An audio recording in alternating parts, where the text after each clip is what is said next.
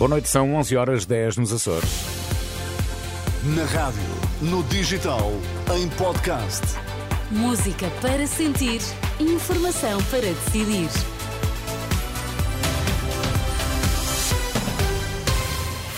Antes da edição da noite, vamos às notícias em destaque. O Benfica e o Sporting Braga estão fora da Champions, mas ficam na Liga Europa. Nas estradas portuguesas registaram-se mais acidentes e mais vítimas desde o início do ano em relação ao igual período do ano passado.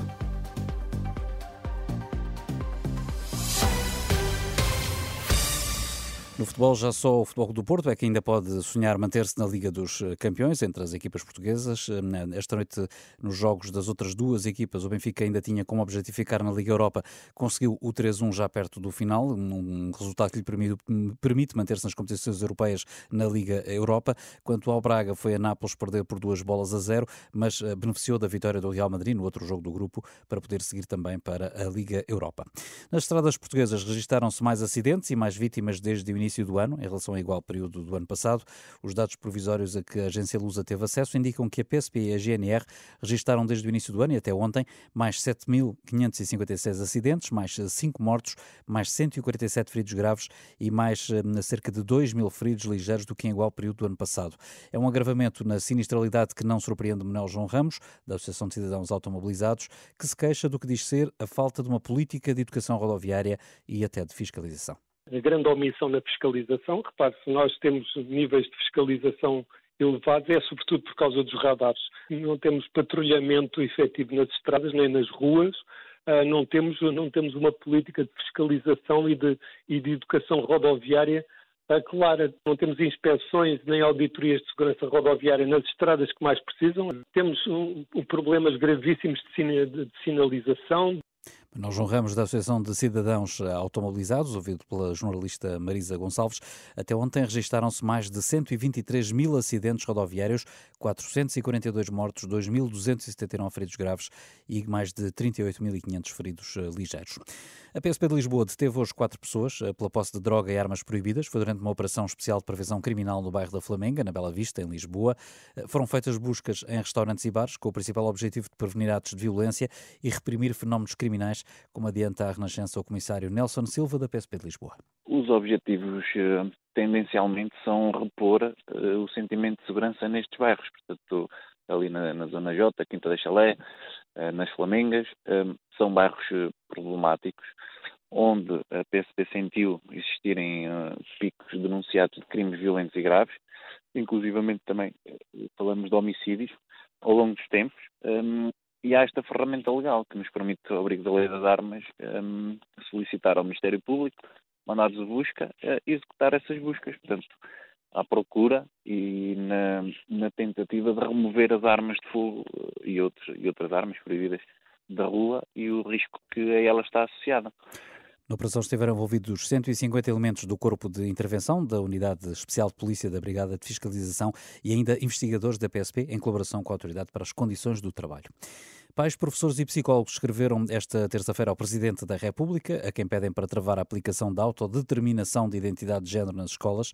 O pedido é feito menos de uma semana depois do texto ter sido aprovado na especialidade no Parlamento e que prevê que adolescentes e crianças, a partir dos seis anos, decidam que balneários querem usar e qual o nome com que querem ser tratados na escola. A Renascença, Teresa Amial, uma das promotoras da iniciativa, denuncia que os deputados agora querem ir ainda mais longe depois da proposta ter ficado pelo caminho em 2021 como o facto de qualquer pessoa na escola que considere que uma criança está a sofrer psicologicamente porque os pais estão, por exemplo, a desincentivar o seu assumir de outro género, tem a obrigação de denunciar isso imediatamente à direção da escola, que deve imediatamente tomar providências que podem até levar, no extremo, a que a polícia retire imediatamente a criança aos pais e a entregue a uma casa de acolhimento até o tribunal decidir sobre o caso. Em declarações à jornalista Fátima Casanova, esta diretora de uma IPSS com creche e jardim de infância revela que a petição que está em curso para impedir que as crianças partilhem balneários com colegas do sexo oposto já ultrapassa as 42 mil assinaturas. 95% das empresas com uma semana de quatro dias de trabalho fez uma avaliação positiva da medida, é o que indica o relatório intercalar do projeto piloto do Ministério do Trabalho eh, que foi apresentado hoje em Lisboa. Ao todo, são 41 as entidades onde já se trabalha menos um dia por semana. Os dados mostram que a medida ajudou as empresas a aumentar a produtividade e, do lado dos trabalhadores, o impacto também foi positivo, em parte porque conseguiram dedicar mais tempo à família, segundo o relatório. Já a seguir, a edição da noite. Edição da noite.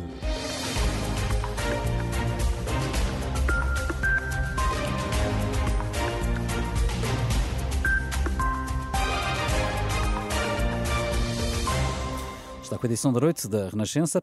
Lacerda Salles garante que nunca falou com o Presidente da República ou com o Primeiro-Ministro sobre o caso das gêmeas luso-brasileiras que vieram ser tratadas ao Hospital de Santa Maria. Já sobre uma possível reunião com o filho do Presidente, continua a não se lembrar. Nesta entrevista, Lacerda Salles volta a repetir que não marcou qualquer consulta das crianças, mas continua disponível para prestar declarações sobre o tema assim que seja notificado, algo que ainda não aconteceu.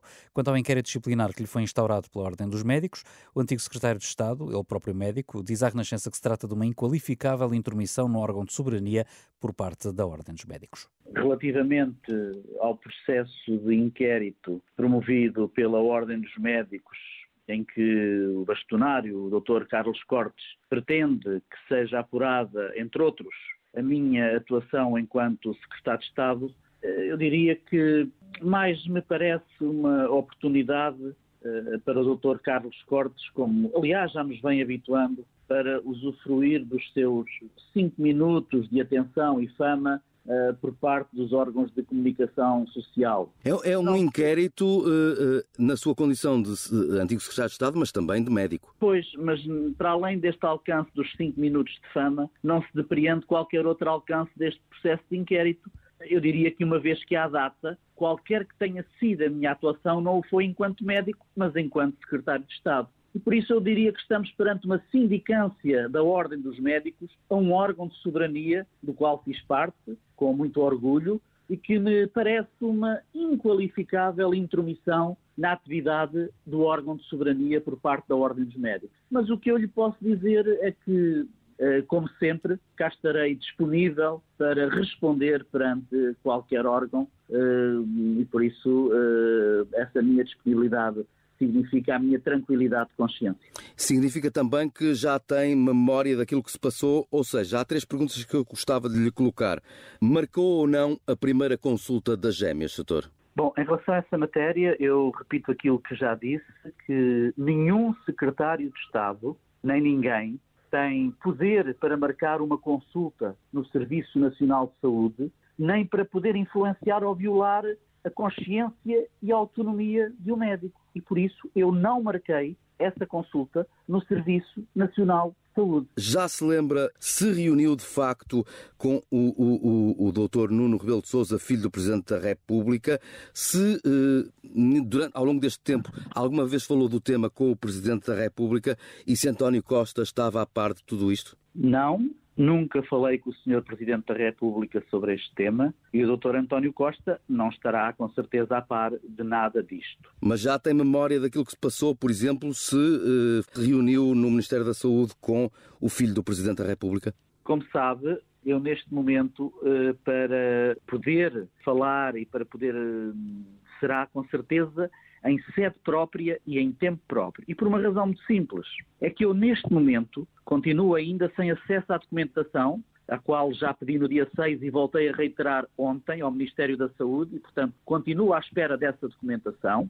E por isso não posso ir mais além nas justificações, porque não tenho ainda essa documentação. Mas sabe aquilo que fez ou não fez? Eu tenho que, ouça, eu, eh, como também já tive a oportunidade de dizer, passei quatro, durante estes quatro anos dois e meio de pandemia, com uh, horas de trabalho infinitas, onde reuni com muitas pessoas, onde tomámos muitas decisões, e por isso eu tenho mesmo que esperar, espero que compreendam, por esta documentação para poder criar uma, uma reconduzir aquilo que é a fita do tempo. Em relação à questão do, do processo que me, está a, me está a falar, que decorre no Ministério Público, é um processo que decorre contra desconhecidos, e que, obviamente, se eu for notificado, e repito, se eu for notificado, dado que ainda não recebi nenhuma notificação, nem do Ministério Público, nem de IGAS, mas como lhe digo, se eu for notificado, falarei, obviamente, em sede própria, de ATE e IGAS. Serão essas as sedes em que poderei e deverei uh, falar, assim como em qualquer outra sede, como há pouco lhe disse, relativamente ao processo da ordem, da ordem dos médicos. Uma das coisas que ficamos a saber nesta conversa que tem comigo é, ponto 1, um, nunca falou do tema com o Presidente da República e nunca uh, também se referiu ao tema com o Primeiro-Ministro António Costa. Exatamente. Apesar de não ter ainda toda a fita do tempo, nem memória de tudo, sente-se de consciência tranquila? Estou, de facto, com a consciência muito tranquila, só que entendo que devo sempre falar com factos e para reconduzir essa que é a fita do tempo, como me diz, eu preciso de ter conhecimento de documentos que a existirem e repito que a existirem são documentos com mais de três anos, quase com quatro anos. E, portanto, nunca irei intervir sem ter esses documentos, como é óbvio. Lacerda Salles, entrevista ao jornalista Pedro Mesquita. O caso das gêmeas luso-brasileiras parece estar bem longe do fim. Edição da noite. Mário Viegas, ator, encenador e declamador. Se fosse vivo, teria agora 75 anos. Deixou escrita uma autofotobiografia não autorizada que vai ser apresentada amanhã no Centro Cultural de Belém, em Lisboa. É uma obra que conta memórias daquele que é considerado um dos melhores atores da sua geração e um dos maiores recitadores de poesia em Portugal. Está hoje um dia de vento. E eu gosto do vento. O vento tem entrado nos meus versos de todas as maneiras. E só entram nos meus versos as coisas de que gosto. Mário Viegas, um vento que ainda passa e faz -se sentir. Desde muito cedo se encantou pelas pequenas histórias. Aos oito ou nove anos era ele o encenador, o intérprete e tinha a irmã Maria Elia Viegas como assistente. A minha mãe ofereceu-lhe um teatro de fantoches quando ele tinha sete, oito anos que ele adorou, não é? E depois andávamos com o teatro atrás e eu e ele agachados atrás com os fantoches e ele depois contava as histórias e eu ajudava a vestir as mãos e, e se eram mais de dois fantoches eu também eh, punha as minhas mãos. Ele construía na cabeça dele um teatro, uh, fazer um teatro, é? uma história para mostrar aos outros e esse mostrar era nas festas de anos, que eu era assistente, ele nunca me deixava falar, não é? Eh, mas nós, quando fazíamos, era uh, direto. Desses tempos da infância, Maria Elia Viegas lembra-se de um menino prodígio e já muito versátil. Lia um livro uh, por semana, um livro por semana de 8, 9 anos, era, era uma coisa impressionante. Lia alto, ele sempre leu alto para treinar a voz, desde sempre. Aquilo que eu fazia com ele era pintar e recortar. Não havia nem fotocopiadora, nem televisão. Portanto, nós estávamos os dois em casa pintávamos, fazíamos jornais que vendíamos aqui no bairro, portanto tínhamos que fazer vários jornais iguais para vender às pessoas, íamos porta em porta vender jornais, que era, chamava-se a folhinha porque era só uma folha. Daí até chegar às 250 páginas que compõem o livro que agora é divulgado, vai uma vida, com muitos palcos e muita poesia. Mário Viegas começou a dizer poesia no liceu com os amigos. É assim que ele segue. Escrevia imenso, lia imenso, e falava alto, como ele diz no livro. 15 minutos por dia só fazia bem às pessoas lerem todos os dias o jornal alto, 15 minutos. Que era para. E ele tem uma interpretação genial, eh, mas isso é dele, eh, é mesmo genial. Não lembro até hoje ninguém dizer tão bem o espírito da poesia, o que a poesia queria dizer, os autores quando diziam a sua própria poesia, não diziam tão bem a intencionalidade dessa poesia. Uh, e pediam-lhe muitas vezes, escreviam imensos poemas e, e, e pediam imensas vezes para ele, para ele dizer, e ele diz muito bem. Eu nunca guardei rebanhos, mas é como se os guardasse. Minha alma é como um pastor. Conhece o vento e o sol e anda pela mão das estações a seguir e a olhar. Aqui, Fernando Pessoa por Mário Viegas. Ou outro exemplo. Manifesto antidantas e por extenso por José de Almada Negreiros, poeta de Orfeu, futurista e tudo. Basta, pum, basta! Uma geração que consente deixar-se representar por um Dantas é uma geração que nunca o foi. Além do seu talento como ator no teatro ou no cinema, Mário Viegas destacou-se também como um exímio declamador. Uma personalidade irreverente, desconcertante, um agitador de consciências e um exemplo de insubmissão. Chegou a querer levar o sonho ao poder, slogan de uma pseudo-candidatura a Belém. Sonhadoras e sonhadores. O sonho ao poder. É com este belo verso do poeta José Gomes Ferreira que um homem só e de mãos limpas e vazias se apresenta perante o país como candidato independente à presidência da República de Portugal. Aspirações que o levaram a apresentar o espetáculo Europa Não, Portugal Nunca. Ninguém sabia o que ia ver. Eu vi a peça 11 vezes e foram 11 vezes diferentes, não é? Todas. Eu tinha uma espinha dorsal eh, que ele seguia, mas depois aquilo variava conforme as pessoas, conforme os convidados que estavam lá. Eh, se a televisão, por exemplo, lá aparecia, as coisas inacreditáveis que se passavam naquele, naquele palco e, e o que ele dizia, para além de começar o espetáculo, por cantar o hino nacional todo. Portanto, toda a gente estava de pé a cantar o hino nacional. Era assim que ele começava o espetáculo. Saudai o sol que desponta sobre um ridente por vir. E depois ia para ali fora e estava sentado à espera das perguntas. É pronto, o espetáculo era isto façam-me perguntas e eu respondo. Pronto, ele ia para ali fora. E para ele foi uma coisa séria, não foi propriamente um teatro ou uma graça, foi uma coisa importante para ele, porque ele era um homem ligado a tudo o que era a proteção de, das pessoas e, e, o desenvolvimento cultural e, portanto, ele fala muito nisso no livro. Escreveu pela sua própria mão a autobiografia não autorizada. Dá a conhecer, através de fotos, recortes de jornais e até de banda desenhada, toda a sua vida e o seu pensamento, como explica a irmã Maria Elia Viegas. Ele escreveu o livro com aquele ar que ele tinha menos organizado, ele era organizadíssimo, era só um facial para os outros, porque ele era extremamente cuidadoso, guardou durante a vida toda tudo aquilo que lhe interessava em relação a fazer um livro sua, do seu percurso e das suas memórias. E ele, em 15 dias, ele já estava bastante doente nessa altura, mas fez o livro em 15 dias, são 250 uh, eh, folhas em A3, tinha tudo guardado. Ele dizia que era um livrinho de mesa de cabeceira para as pessoas se entreterem. Foi assim que ele apresentou o livro. E ele diz no livro: o teatro foi a minha vida e a minha morte. Sou e serei sempre um homem de teatro. Mas não se trata neste momento de uma cena teatral, nem de uma rábula humorística, apesar do humor ser a coisa mais séria do mundo.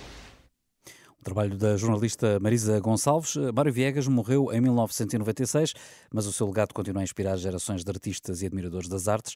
A autofotobiografia não autorizada, da autoria do próprio Mário Viegas, vai ser apresentada amanhã às seis e meia da tarde no Centro Cultural de Belém, em Lisboa. Edição da noite.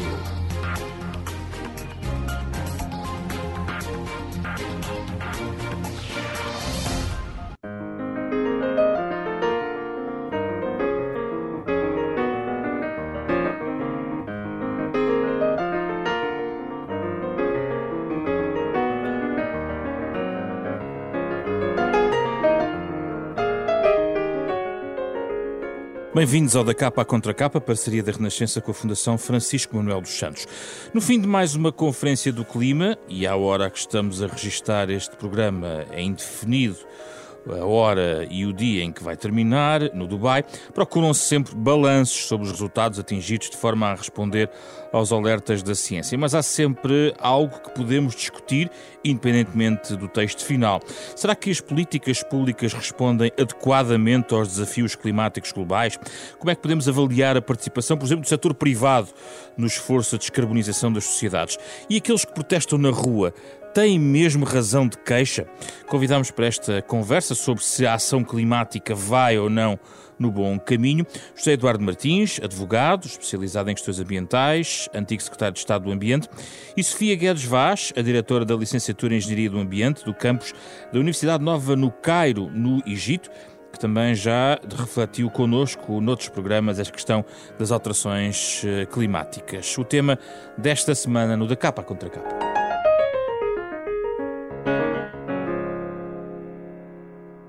Bem-vindos, obrigado pela vossa disponibilidade. A Sofia está a entrar à distância de forma uh, remota. Já vou assim, Sofia, aí ao Egito. Para já, José Eduardo, uh, independentemente de enfim, não sabermos uh, os resultados da COP28. Aliás, é cada vez mais difícil marcar um debate no final das conferências do clima, porque elas geralmente uh, derrapam e muito mas há questões que podemos uh, colocar. A primeira que eu fui nem acabou, foi Sim, a COP6. Uh, exatamente, e que teve, aliás, depois continuação. Um, este sentido, ainda faz sentido este tipo de negociações uh, como elas existem? Elas demonstraram até agora bons resultados, apesar de todos estes dramas, ou há sinais evidentes de falência do próprio sistema negocial? o sistema negocial não tem estado a ser um sucesso, os modelos. Isto, isto, isto, não quero gastar muito tempo, mas isto precisa de alguma história. Apesar de tudo, a Convenção Quadro, uh, assinada no Rio e que teve depois uh, uma primeira fase em que tentámos um mecanismo que só punha uns quantos dentro do barco e que parecia funcionar, que era o protocolo de Kyoto, mas depois não funcionou. A Convenção Quadro não é assim uma coisa tão distante, não é? Quando se percebeu uh, que um modelo como o de hoje, de deixar a cada um a liberdade de fazer a sua parte dentro de um quadro de compromissos globais não era o suficiente. Tentámos um quadro mais vinculativo, foi o Protocolo de Kyoto. O Protocolo de Kyoto não funcionou porque basicamente só criava, só, só entrou em efetividade quando os países do Bloco Leste tiveram um balão de ar quente para vender porque desindustrializaram, para explicar isto rapidamente às pessoas, os objetivos que se deviam atingir eram por comparação, entre 2005 e 2008, eram por comparação a uma linha de base de 1990, o que significava que na União Europeia havia reduções grandes a fazer em vários países, mas do lado lá do Bloco Leste que se tinha desindustrializado era o contrário. E, portanto, o protocolo de Kyoto era, era, era muito insuficiente porque, à conta de um princípio das responsabilidades comuns, mas diferenciadas, que hoje ainda se põe muito cinicamente em cima da mesa, e, e, e já explico porque é que eu acho hoje bastante cínico face à situação global, não se pode comparar quando se diz que temos que negociar fundos para adaptação e mitigação para os países mais vulneráveis. A China não é um país dos mais vulneráveis, a Índia não é um dos países mais vulneráveis. Esses países não são países vulneráveis, embora os seus cidadãos o sejam muitas vezes e de muita forma esquecidos, e ainda por cima são pessoas que não se podem manifestar. Mas esses não são os países vulneráveis, mas esses eh, estavam quase todos de fora do protocolo de Kyoto. Depois deixámos de lado o protocolo de Kyoto, para responder à tua pergunta se este modelo vale a pena, e fomos todos para Paris com uma espécie de consciência global, mas uma consciência global pré-pandemia, pré-guerra, pré-restabelecer de uma certa instabilidade internacional até a nível comercial. Vamos lá ver, o, prim o primeiro objetivo... Mas quando fomos para Paris já tínhamos tido, por exemplo, Copenhaga e outros momentos em que nem com as Sim. lideranças todas do mundo as coisas avançaram. Certo, por isso é que chegamos a país e dissemos isto agora é diferente, nós estamos todos convencidos que o grau e meio é o limite, para chegarmos ao grau e meio de aumento vamos todos ter contribuições nacionais e as nossas contribuições nacionais todas somadas vão dar um resultado. Quando estamos agora a medir os resultados de Paris, basicamente nós não deixamos uh, as emissões, por exemplo, de, de, de, de metano à conta da extração do carvão na China, que é o combustível barato e muito usado aumentaram brutalmente. E, portanto, o que é que se constata hoje?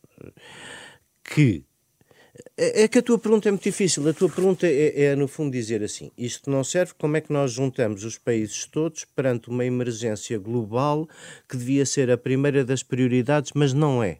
Porque nós estamos sempre a pensar. Ah, a guerra volta a colocar questões de blocos uh, antagónicos politicamente, mas no fundo por trás está a realpolitik de economias que se querem mas sobrepor. reflete os problemas que há no quer... Conselho de Segurança em relação à paz e à guerra, é isso? Reflete os problemas da humanidade. E as alterações climáticas têm um problema de base muito grave, quer dizer, eh, que é este. Nós precisamos para o grau e meio, por exemplo, e esse é um dos grandes temas que está em discussão no Dubai, conseguimos ou não conseguimos, o Al Gore colocou a, a, medida do sucesso ou do insucesso da Copa e nós conseguimos ou não conseguimos de uma vez por todas um acordo para o phase-out dos combustíveis fósseis e em que tempo e em tempo útil. Não sei se conseguimos, nós temos duas guerras no mundo neste momento e além de termos duas guerras no mundo, temos um, um... Chegamos mesmo àquele momento em que entre a China e os Estados Unidos se disputa a liderança económica e comercial do mundo. Isso não vai fazer com que os decisores políticos, que além do mais querem também Uh, vender mais depressa. É, vamos lá ver, é mais fácil ganhar eleições dando o conforto imediato do que o alívio a longo prazo ou a resolução dos curtas. problemas a longo prazo. Agora, eles começam a ser muito coincidentes, não é? Uh, nós temos, uh, temos pela Europa inteira um, um, perigoso avanço da extrema-direita, para mim perigoso, enfim, se calhar para outros não, mas um perigoso avanço da extrema-direita nos governos, uma tentativa muito de reação, por exemplo, contra a imigração. A imigração uh, uh, no futuro será uma consequência, no futuro próximo, será uma consequência inevitável das alterações climáticas e coisa de que precisamos, porque convenhamos, já não há um europeu que apanhe um mal face Vamos. e nós precisamos de começar a lidar com a adaptação termos cá essas pessoas que vão fugir dos sítios onde não tem água, mas nós politicamente estamos, ao mesmo momento que estamos a discutir a COP, o Sr. Sunak em Inglaterra quer à viva força mandar os seus imigrantes para o Ruanda. Na Sim. Holanda ganham as eleições a extrema-direita e não é só reação à rua árabe instalada no norte da Europa. São muito mais coisas e muito mais complexas. O problema é que os políticos não tomam decisões a hum. tempo porque as pessoas não gostam não gostariam de boa parte das decisões que precisavam já ser tomadas. Já vamos a essas coisas todas. Esta extrema-direita é a primeira que, agora nos últimos anos, já começa a ter um, uma retórica de antissustentabilidade porque a sustentabilidade ficou na moda para há 20 anos e não, há, não, não, havia ninguém que fosse que dissesse alguma coisa contra a sustentabilidade. Não quer dizer que o fizessem, mas pelo menos diziam-no. E agora, só de repente, agora esta extrema-direita da Europa já começa a dizer não, não, não, esta, esta coisa da sustentabilidade afinal não vale a pena. Portanto, não tem só... É, é perigoso... É, é, é perigosíssimo. A extrema-direita é perigosa em vários, em vários domínios, mas neste também a Sofia viu de perto aí no Egito Sharm el-Sheikh e, e, como é que vê agora, ainda, e continuando nessa zona do globo também, uh, toda esta discussão uh, à luz da questão da falência ou não do modelo de COPs? Eu, eu, não sei, eu acho que é impossível pôr estes países todos a falar, não é? é? Aquela ideia de em casos em que não há pão todos discutem e ninguém tem razão, não é? Quanto mais com os países todos do mundo com agendas diferentes, com sistemas diferentes, com, com tudo diferente. E, portanto, pôr estes países todos a falar e em concordar em alguma coisa eh, é, é impossível, basicamente é impossível.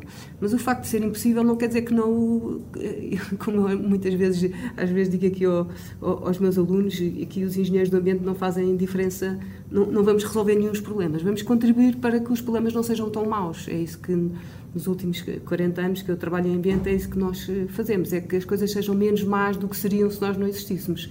E, a COP, e as COPs para mim também são isso, é, é, é menos mau com COP do que sem COP porque é ali uma plataforma onde muitas coisas se discutem.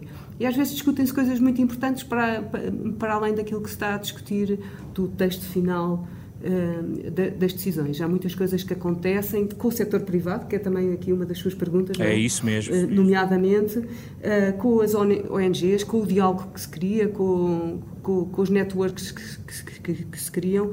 Eu tenho aquela ideia que não há uma Copa, há muitas COPs, não é? Aliás, são milhares de pessoas que estão ali, portanto, com certeza que, que, isso, que, isso, é óbvio. E, portanto, acho que, apesar do, do modelo estar em falência, sim, acho que sim, e, e, e, a realidade, o mundo vai mudando, não é? Nestes últimos 28 anos, 29 anos, a realidade vai mudando e, e, parece que estamos sempre a discutir da mesma maneira, mas se calhar é como a democracia, não é? Não é bom, mas é o melhor que temos. Sou sempre ecodeprimida, mas isso não, não me impede de uh, continuar sempre a acreditar que contribuo um bocadinho. E eu, eu, eu não, mas que as pessoas que se preocupam com o ambiente e com a sustentabilidade e que a sustentabilidade continua a estar sempre na agenda, na agenda política, mas que isto não tem saída, não tem. Uh, vamos só uh, tentar que isto seja menos mau. Assim, claro, assim que eu, é, é, é, eu, também, eu também, mas é isso justamente que me faz mover, Sofia. É, é, é, é saber que desistir ainda é pior. Pelo menos uma vez por ano, no modelo da Convenção Quadro e das COPs, além de, como disse muito bem, acontecerem muitas coisas ao lado e aquela parte dos textos finais eu, eu, só quando era membro do governo e mesmo assim por estar na União Europeia é que acompanhei um bocadinho de perto o que era o resultado daqueles textos finais, porque normalmente são os Ministérios dos Negócios Estrangeiros mais que os Ministérios do hum. Ambiente a coordenar esse trabalho e a coordenar os textos finais e a, e a, e a feitura dos Mas textos finais lado, o mais aguados o possíveis lado... é consequência do sistema global das Nações Unidas agora, pelo menos que uma vez por ano o, senhor Aljaber tem que justificar algumas das coisas que diz, ou, ou, ou, pelo menos tenhamos todos consciência que não deixou de haver aumento de emissões e que em metade do mundo não temos sequer democracias para poder protestar por políticas públicas diferentes. A COP é um palco para essas coisas. Mas todas. esse outro lado, do lado dos... a agenda mediática, claro. Sim. Estarmos aqui os dois a falar na rádio claro. É... Ajuda, pelo menos a nós. Do, dos, dos, dos entendimentos laterais eh, isso aconteceu nas COPs nos últimos anos, sobretudo, não existia tanto no início, digamos assim. Uh, estes entendimentos laterais, acordos financeiros, uh, a questão dos compromissos para triplicar as renováveis e duplicar a energia, a eficiência energética. Faz-me sempre lembrar o livro do McEwen, não é? O Solar, não é? Isso. Começamos por ser céticos, depois passamos a convictos e acabamos em negociados. Uh, mas, mas, mas estamos numa fase melhor, eu, eu diria, vou dizer isto muito rapidamente, estamos numa fase um bocadinho melhor. A, a, União Europeia, apesar de tudo, apesar de representar pouco, apesar de ter é, dentro de si muitas tendências diferentes, vai, apesar de tudo, é um bocadinho como, como diz o Galeano da Utopia, vai sempre tentando olhar para um metro mais à frente para ver se andamos mais um passo. Esta coisa das novas normas da EFRAG aprovadas para os relatórios de sustentabilidade das empresas cria um conjunto de empresas que estão ou atuam na Europa, apesar de tudo agora, uma dificuldade em uh, fazer tanto greenwashing de boca, não é? Há relatórios de sustentabilidade lindíssimos, impressos em papel reciclado, coisas maravilhosas. Às vezes, às vezes não é reciclado, é, é daquele brilhante. É da, pois, mas, mas os, os, que já têm mais, os que já têm agência de comunicação já fazem papel reciclado. Mas, mas a maior parte das vezes aquilo era, era, era convenhamos, era, era era conversa, era, era como, pá, como a compensação do, no manguezal dos Coldplay, não é? Conversa. Eu acho isso que agora, mudou? eu acho que isso está a mudar um bocadinho. Apesar uh, do ESG não ser o sucesso que se queria, eu acho que isso está a mudar um bocadinho. E acho que estas obrigações de reporte novas a partir do ano que vem, este tripé, taxonomia, novas obrigações de reporte, instrumentos financeiros para apoiar alguma mudança, eu, eu, aí eu sinto uma, uma, uma relativa mudança, por, por outras Sim, palavras. Eu, eu, acho que o discurso das empresas no passado foi muito conversa e agora é menos conversa do que era no passado. Sofia, o que é que pensa sobre isto? Pois, eu, eu, também, aliás, aqui no Egito, não é? Estamos aqui no Médio Oriente, em que o ambiente está, está na, na escala, na escala 0,0001 das prioridades. Uh, todas as empresas que estão inscritas na, na, Bolsa de Valores têm que fazer um relatório ESG. Um, e mesmo que nesta fase aqui no Egito será uh, essa pré-fase que o, o G. Eduardo está a falar, que vai ser só aqui uma, uma retórica bonita com um papel bonito, mas só o facto de pensarem nisso e ter que o fazerem, acho que vai ajudar, ajudar no processo. Portanto, eu, eu sou sempre assim positiva dos passos pequeninos, não é? Uh, porque estamos sempre a ir, a ir, em frente. Claro que queria fazer uma maratona e correr os 40 km, mas não vamos conseguir correr os 40 km, fazemos uma mini maratona ou uma, uma meia maratona ou uma mini maratona, qualquer coisa assim, mas interessa é que vamos andando para a frente. Claro que não vamos com a velocidade que queríamos e isso é que também, se calhar. São as políticas públicas que têm, têm que pôr a passada ideal deste ponto de vista, ou seja, e os, os privados, gostava de vos ouvir sobre esta questão da política pública versus a iniciativa privada, versus, uh, enfim, estão ligados, obviamente, mas as diferentes velocidades. É, não, não é versus. Não é, é versus, eu sei que não é versus, é, mas é no fundo, mas é no fundo perceber como é que elas estão a articular e se a política pública, porque eu ouço da vossa opinião, está mais orientada para que sejam enquadrados enquadrados estes objetivos até no domínio privado, José Eduardo? Não sei, é, é, É muito complicado, porque, vamos ver, nós não temos alterações climáticas por acaso. Uh, o aumento das partes por milhão de carbono na atmosfera aconteceu como aconteceu, é porque quando eu nasci havia menos de metade das pessoas que hoje existem no mundo. E isso fez disparar o consumo, o consumo de energia, o consumo em geral. O que consumimos hoje de têxteis, por exemplo, comparado com o que consumíamos há 30 ou 40 anos, não tem qualquer comparação.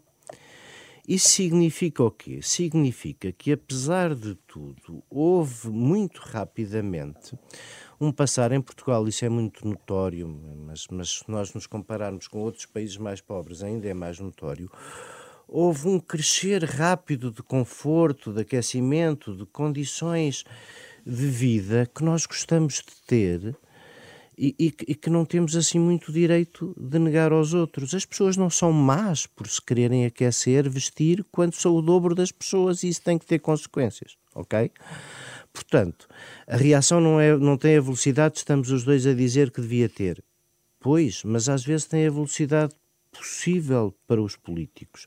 O que é que foi a primeira reação, mesmo na União Europeia, que é o bloco mais desenvolvido, entre escolher a, o, o, falta uma palavra em português, atacar, to tackle, atacar as emissões difusas ou, ou emissões mais concentradas? Foi o comércio europeu de licenças de emissão foi pegar nos grandes emissores e indústrias e dizer eu a vocês vou-vos conseguir fechar aqui no mercado, que ao princípio foi uma brincadeira, porque criámos liquidez em excesso eh, na primeira fase, mas agora já não é uma brincadeira.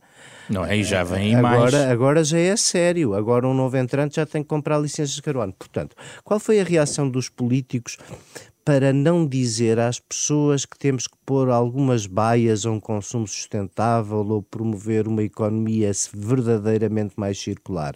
Foi ir atrás das grandes empresas privadas. Isso, eu acho, não é, é, é útil, mas não pode ser dissociado no resultado de termos de dizer a todos, em cada um, enquanto consumidor, que as nossas escolhas também importam. Isso não é uma estratégia política mas ir não... atrás das grandes companhias, não é? Foi, o Comércio Europeu de Licenças de Emissão foi dizer assim: 40% das emissões na Europa estão nas instalações de combustão com estas características, vamos obrigar as instalações de combustão com estas características a não crescer de emissões e já lidamos aqui com 40% de emissões. Uh, estamos, porque repara, o que é que nós temos a sério de economia circular na Europa? Temos uns arremedos, mas poucas coisas ainda verdadeiramente a sério. Nós continuamos a produzir mais resíduos e a reciclagem não aumentou. Então temos uma há arquitetura legislativa há quatro ou cinco anos. Sentido. Sim, pois, mas as coisas não estão lá. Há quatro ou cinco política anos. De ambiente, a política de ambiente é, é isso, não é? É, um, é uma, uma, sucessão constante de novos conceitos que querem todos mais ou menos dizer a mesma coisa, são, são um bocadinho diferentes, mas desde e, portanto, a economia circular é só mais uma. É a circularidade é dos materiais, Sofia, mas nós, Sim, por sei, exemplo, cá, é- nós, veja, veja o caso cá. Se nós, nós somos... ainda não implementámos o, o poluidor-pagador, que é uma política com, com 50 anos, a economia circular, que começou há 4 ou 5 anos, é claro que também. Circular materiais para lhes dar novo uso. Isso, basicamente, aqui, enquanto houver interesse em vender novo, ninguém recicla o velho. Sofia, uh, nesta perspectiva, ainda nos temas de COP, falou-se muito no início e quase não se fala agora no final da questão da, da transferência de, de, dinheiro para uh, os países mais vulneráveis, a famosa questão das perdas e danos. Poderia ser um dos, uh, digamos, dos pontos positivos que se podia extrair eventualmente. Eu recordo que na, na cimeira onde, onde esteve aí no Egito, este foi um dos temas centrais, Sofia. Uh, sim, e, e, logo nos primeiros dias desta COP conseguiu-se logo um, um, um considerável uh, quantidade de, de, de, dinheiro, mas nunca vai chegar para aquilo que é preciso. Mas isto também é, é uma discussão muito, já vou repetir como o José Eduardo, uh, complexa e com, com, muitos, com, muitos, com muitos pontos, porque o, o, o dinheiro Pois, o, de onde é que vem o dinheiro e quem é que tem dinheiro para pagar, não é? E, e esta coisa do, do, do, dos, dos, países. Normalmente estamos a falar nos países ocidentais como os países ricos e hoje em dia já não é assim, não é? Hoje em dia os países ricos eh, estão aqui até no, no, Médio Oriente, não é? E esses depois não. Ou, ou também na Índia, e esses depois não, contribuem, não contribuem em nada. Uh, ontem, antes de ontem, estava a ver aqui a um artigo da, da Bloomberg que tinha as famílias mais ricas do mundo, um, que são 25 famílias, as 25 famílias mais ricas do mundo. E das, depois eu estava a vê-las todas, e nas 10, nas 10 mais ricas do mundo, 5 delas são ligadas ao, ao petróleo e ao, um, ao petróleo. Tá, o dinheiro, hoje em dia, o dinheiro não, acho que nem, nem, não, está tanto, não, não está tanto na Europa. Está aqui nestes Qatars e Arábias Sauditas. Que... Onde não há essa preocupação. A Sofia há bocado falava dos 0,0001% de atenção. Aqui. Pois, e de facto, o, o facto de, de, desta COP ser ali no Dubai, do presidente da COP ser o presidente do, do, da A próxima é no Azerbaijão. A sério? Eu ainda não, não, ainda é, não ouvi ele dizer. É. No Azerbaijão? Sim. Sim. Ei, isso é muito bom. É muito bom, não é? uh, mas, Olha, uh, oh, mas pronto, isso, isso faz que... só, só, para, só, só para andar. Mas, mas só para, o Zé Pedro e eu adoramos privadas. futebol. Sabe qual é o campeonato novo que nós vemos agora? Não. É o da Arábia Saudita. Ah, pois, exato. Em, em dois anos passámos a, em, em, dois anos conhecemos quatro ou cinco equipas, uma data de jogadores e somos fãs do campeonato da Arábia Saudita, onde aliás vai ser o próximo mundial. E sim, o dinheiro para quem viaja. Eu, eu tenho 50 anos, viajo há 30. A coisa que eu mais observei no mundo é essa mudança. Havia a teoria antiga, não é? De que verdadeiramente mais do que o ataque a Pearl Harbor, uh, claro que isso se tornava inevitável, mas que uh, uh, os Estados Unidos prolongaram a entrada, adiaram a sua entrada na Segunda Guerra Mundial, basicamente para transferir o peso da libra, do, do peso do mundo da libra esterlina para o dólar, não é? Uh, e hoje o peso do mundo está uh, no Oriente. E o que mais mudou na minha vida é como o Oriente enriqueceu. Eu não estou a dizer que as pessoas no Oriente enriqueceram, estou a dizer que o Oriente enriqueceu. Uh, e, e, de facto. Aliás, eles aqui é, estão a tentar fazer um, é um se... acordo em que todo o, o, comércio aqui nestes países deixe de ser em dólar e seja nas moedas locais. Exatamente. E, e, e, a China será a primeira a incentivar a mudança de moeda, e essa é a principal preocupação de todos esses três blocos para os próximos anos.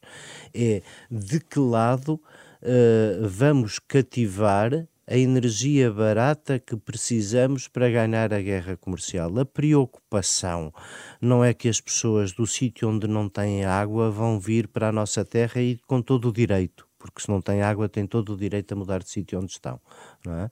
Mas essa não é, essa, essa não é a preocupação imediata. Mas estás otimista eu, ou pessimista? Queria... Mas em relação a... Mas essa, essa, é uma questão interessante. Eu estou sempre a, a, pessimista. A mudança do mundo para o Oriente. Mas, mas não olhem para mim, quer dizer, eu sou... Não, mas sou... gostava de ouvir a tua opinião, porque a, a, mudança do mundo para o Oriente para ti é, uh, não é necessariamente incompatível com esse objetivo de sustentabilidade e de, de ação climática, quer dizer... Uh, uh, pode ser feito com, não com menos sei, salvaguardas do ponto de vista não sei, não tem, não tem, não tem nada. não são democráticos. Não, é? não são democráticos, para começar. Vocês, uh, e mesmo no que é democrático, como é que se respira em Nova Delhi? Só a democracia como é que se garante a ação Nova climática? Delhi? Hum, não, vamos, não necessariamente, vamos lá ver, tu, a, a, brutalidade de uma ditadura, se fosse nesse caminho e se tivesses à vontade, podia fazer isso, mas, mas explica-me lá, porque é que uma ditadura quer a supremacia comercial há de preocupar-se mais do que consigo própria com um problema global? O que os cidadãos fazem nas sociedades democráticas exigindo políticas climáticas uh, faz cada vez mais sentido ou acabam por eh, contestar as posições no, onde há democracias que os podem eventualmente ouvir e onde as políticas estão mais avançadas do que nesta metade do mundo que estamos aqui a falar? Ah, isto é, é um processo, é, acho que quanto mais pessoas se forem manifestando, melhor para uh, as coisas irem para, para, para, a agenda mediática e as pessoas pensarem sobre elas, não é? Porque aquilo que, é, se as pessoas refletirem um bocadinho mais é bom, mas como é que elas refletem? Têm que ter informação. E, portanto, se ver, verem os miúdos fazerem essas coisas de tirar sopa para um quadro uh, ou se colarem que é que a Sofia acha disso? Coisa assim, eu, eu, eu, já eu acho que uh, é muito importante que, que a juventude tenha ideais e que lute por coisas. Portanto, eu acho, acho, sempre, acho bem. Acho que é, é melhor uma juventude engajada em, em temas como este do que não engajada ou, ou ou então uh, engajada em, em, coisas, outras coisas que eu não me identifico tanto. E aqueles que argumentam que eles assim perdem a razão? Não, acho que não perdem a razão porque são miúdos, não é? E eu acho que uh, se os miúdos tivessem razão, o, o, mundo estava perdido, não é? Nós uh, temos que ter, temos que ter esta, esta pujança da, da, da juventude a, a, lutar por estas coisas. Eu acho que normalmente a sociedade vê, vê estas, uh, espero eu, não é? Vê estas manifestações com alguma bonomia o que se calhar é, é, errado, mas eu acho que faz parte mas nas chamadas nas chamadas democracias de conforto. Claro, claro, aqui ninguém se aqui não, aqui ninguém se manifesta e se manifestarem pode ser perigoso para a vida deles. Na, uh, na China não se manifestam há 20 anos. Claro, claro, não se manifestam e cada vez que se manifestam ou são presos ou têm o futuro comprometido. E, e, portanto, ainda bem que nós vivemos em sítios portanto, onde as pessoas. Que, ainda bem que nós vivemos em sítios. Podem, claro que ainda, ainda bem que aí podem. É mais saudável poderem. Oh, oh Sofia, só tenho um receio, que é o receio do, do, do que aconteceu com o Gilet.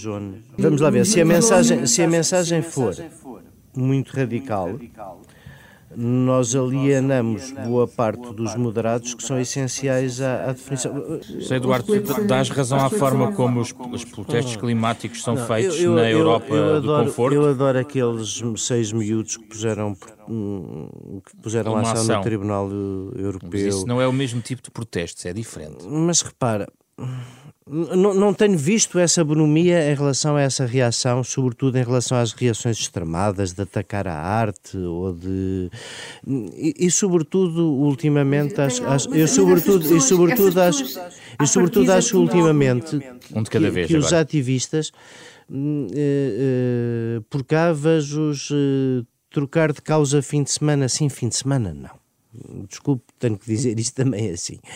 São quase sempre os mesmos. Não, mas a contaminação são, são, são, do médio, da, da, situação em Gaza não é, com as troco... alterações climáticas. Sim, é por exemplo, tu numa semana gritas from the river to the sea e na outra fim imediato aos combustíveis fósseis. E depois as duas coisas parecem-te impossíveis e não há moderado que leva as duas faz coisas mais sentido a, a ação no tribunal, como foi desenvolvida não, por aqueles jovens, mim, do que atirar não, uma lata para um quadro? Mas não há um meio caminho não há manifestações pela inteligência, pela obrigação de mudarmos de atitude, de consumo, não há, não há, há tanta coisa inteligente para fazer. Estão a adiar o problema em Portugal, a adiar o, estamos a adiar o problema em todo o lado. Nós. Estamos a adiar em todo o lado. Em Portugal, uh, uh, só Portugal se estivesse a adiar o problema, o, o, o planeta estava salvo. Curioso, as copas são sempre antes do Natal, José Eduardo Sempre antes do Natal. Muito obrigado pela vossa presença, José Eduardo Martins. Acabam mais ou menos como a época do Sport.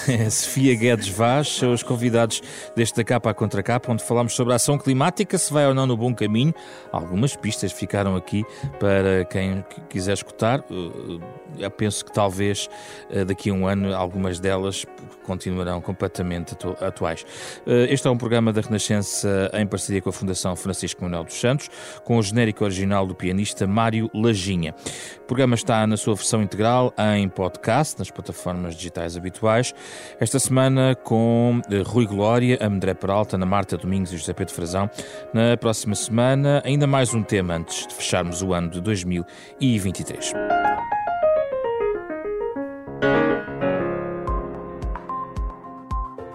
Edição da noite.